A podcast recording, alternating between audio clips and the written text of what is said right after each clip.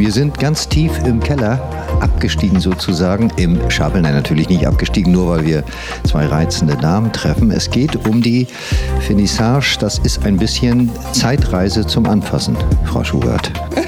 Wir hatten ja äh, seit November die 20er Jahre in der Ausstellung und leider, leider, leider äh, ist jetzt diese Zeit, dieser Zeitreise zu Ende.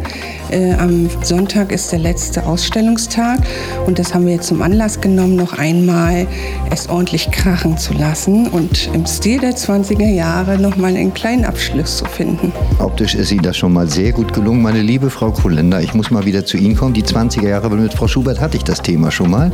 Ist irgendwie so gefühlt, als käme uns das richtig bekannt vor. Geht Ihnen das auch so? Ja, das geht mir auch so. Vor allem das mit der Pandemie, eine große Krankheit, die die Menschen betrifft, ähm, die Inflation, die Krisenzeiten, all das kommt uns bekannt vor.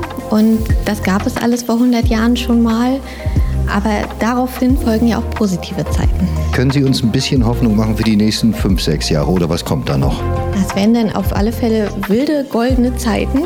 Mal ein auf, mal ein ab. Mal schauen, wo es hingeht. Wie darf ich mir das ganz kurz im Detail vorstellen? Gäste werden jetzt in Empfang genommen und dann heißt Klappe halten, mitkommen.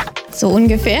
Wir nehmen die Gäste in Empfang, dann gehen wir in die Sonderausstellung, erzählen was zu den goldenen und zu den grauen Zwanzigern in Wismar und dann gibt es zum Schluss der Führung eine kleine Überraschung und zeitgenössische Musik.